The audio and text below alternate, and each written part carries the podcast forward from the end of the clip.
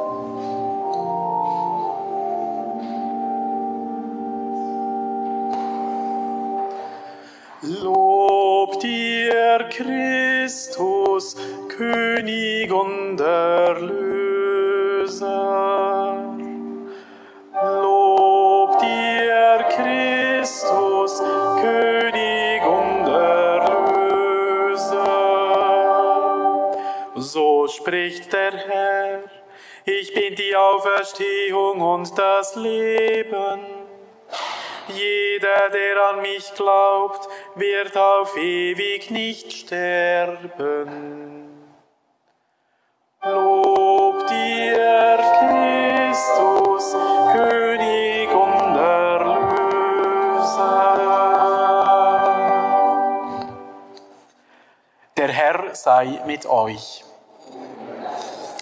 Wir hören aus dem heiligen Evangelium nach Johannes. Ehre sei dir, o oh Herr. In jener Zeit sandten die Schwestern des Lazarus Jesus die Nachricht, Herr, siehe, der, den du gern hast, ist krank. Als Jesus das hörte, sagte er, diese Krankheit führt nicht zum Tod, sondern dient der Verherrlichung Gottes. Durch sie soll der Sohn Gottes verherrlicht werden. Jesus aber liebte Martha, ihre Schwester Maria und auch Lazarus. Und als er hörte, dass Lazarus krank war, blieb er aber noch zwei Tage an dem Ort, wo er sich aufhielt. Danach sagte er zu den Jüngern, lasst uns wieder nach Judäa gehen. Doch als Jesus ankam, war Lazarus schon vier Tage im Grab. Als Martha hörte, dass Jesus komme, ging sie ihm entgegen. Maria aber blieb im Hause sitzen. Martha sagte zu Jesus, Herr, wärst du hier gewesen, dann wäre mein Bruder nicht gestorben. Aber auch jetzt weiß ich, alles, worum du Gott bittest, wird Gott dir geben. Jesus sagte zu ihr, dein Bruder wird auferstehen. Martha sagte zu ihm, ich weiß, dass er auferstehen wird bei der Auferstehung am jüngsten Tag. Da sagte Jesus zu ihr, ich bin die Auferstehung und das Leben. Wer an mich glaubt, wird leben, auch wenn er stirbt. Und jeder, der lebt und an mich glaubt, wird auf ewig nicht sterben. Glaubst du das? Martha sagte zu ihm, ja Herr, ich glaube, dass du der Christus bist, der Sohn Gottes, der in diese Welt kommen soll.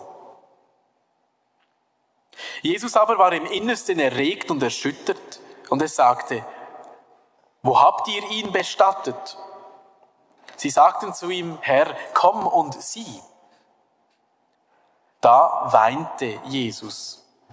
Und die Juden sagten, seht, wie er ihn lieb hatte. Einige aber sagten, wenn er dem Blinden die Augen geöffnet hat, hätte er dann nicht auch verhindern können, dass dieser hier stirbt? Da wurde Jesus wiederum innerlich erregt und er ging zum Grab. Es war eine Höhle, die mit einem Stein verschlossen war.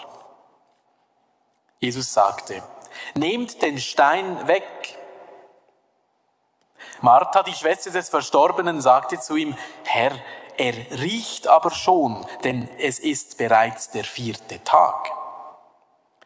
Da sagte Jesus zu ihr, habe ich dir nicht gesagt, wenn du glaubst, wirst du die Herrlichkeit Gottes sehen. Da nahmen sie den Stein weg. Jesus aber erhob seine Augen und sprach, Vater, ich danke dir, dass du mich erhört hast.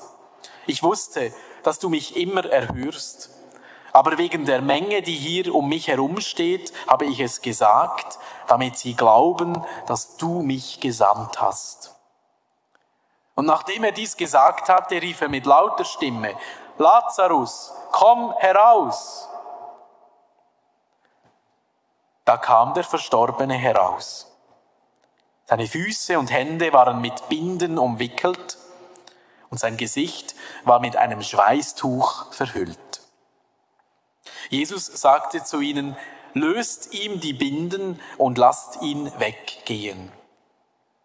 Viele der Juden, die zu Maria und, Mari und Martha gekommen waren und gesehen hatten, was Jesus getan hatte, kamen zum Glauben an ihn. Evangelium, Frohbotschaft unseres Herrn Jesus Christus. Lob sei dir, Christus.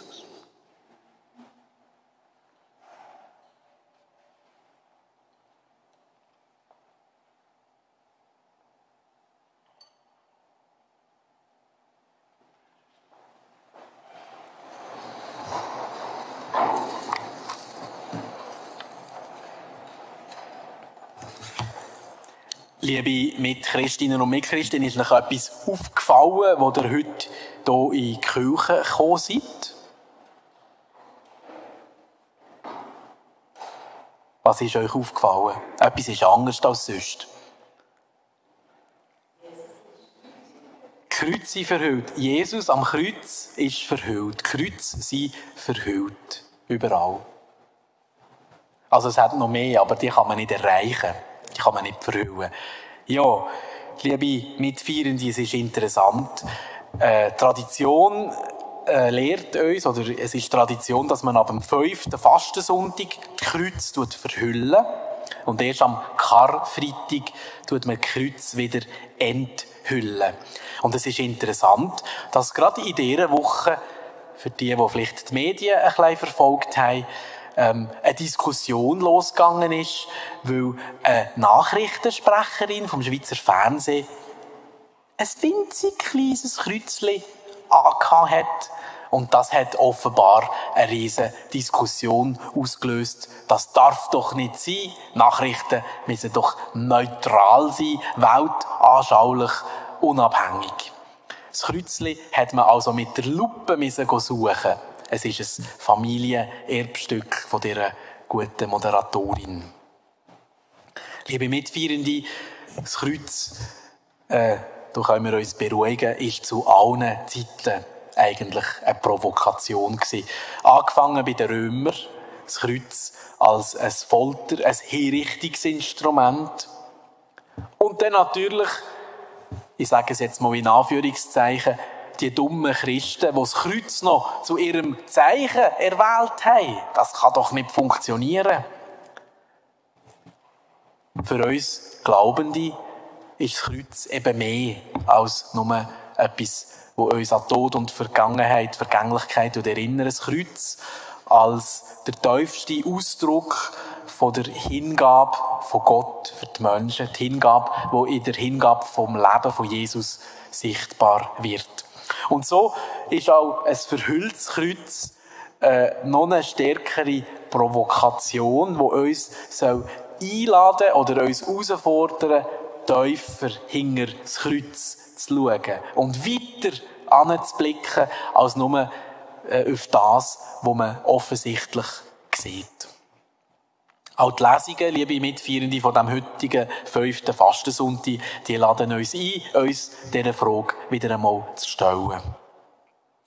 In der ersten Lesung haben wir eine wunderbare Verheißung gehört von einem Prophet, der im Volk Israel ganz wichtig war, der Ezechiel.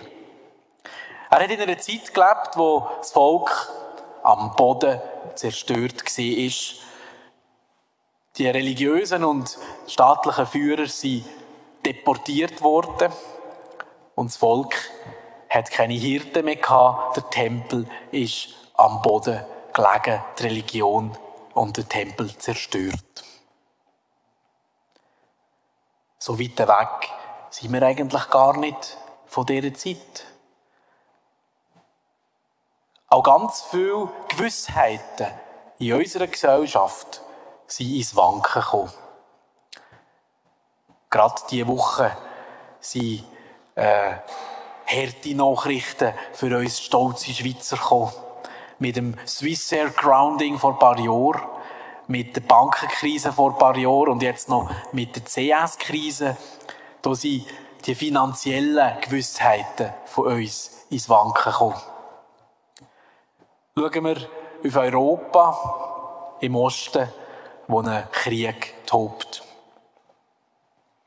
Schauen wir in unsere eigene Reihe. Wir müssen ja nicht den Finger auf andere haben. Auch in der Kirche steht nicht alles zum Besten.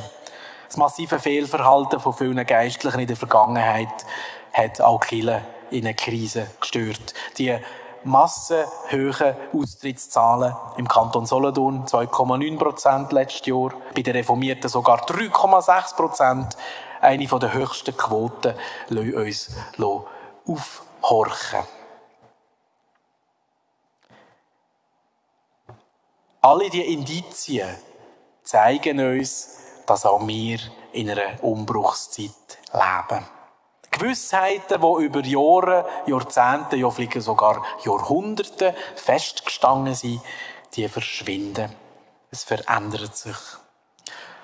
Die Lesungen von diesem Sonntag können uns in diesem Sinn ein prophetisches Wort sein.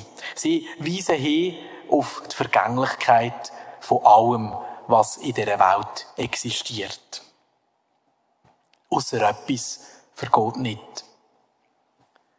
Herr, du hast Worte des ewigen Lebens. Das hat die Jünger zu Jesus gesagt, wo auch viele Sachen auf der Nachfolge in Frage gestellt sind.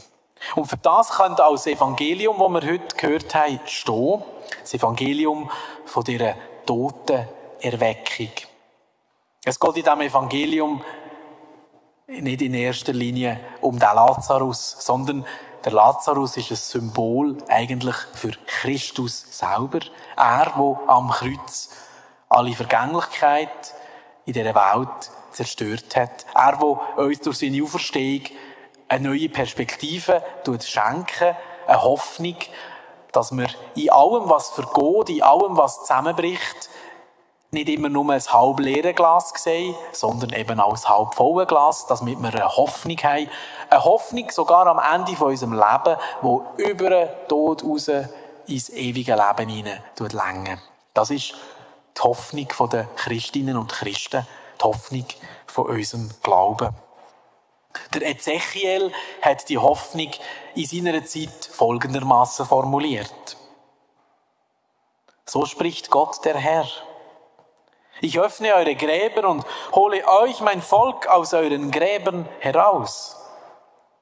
Ich hauche euch meinen Geist ein, dann werdet ihr wieder lebendig. Und wir glauben, dass in Jesus Christus durch sein vorbildliche Leben, durch seine Botschaft, durch seine bleibende Gegenwart hier bei uns, in seinem Wort, in der Gemeinschaft der Glaubenden, in den Sakrament, besonders in der Eucharistie, dass uns die Hoffnung geschenkt ist.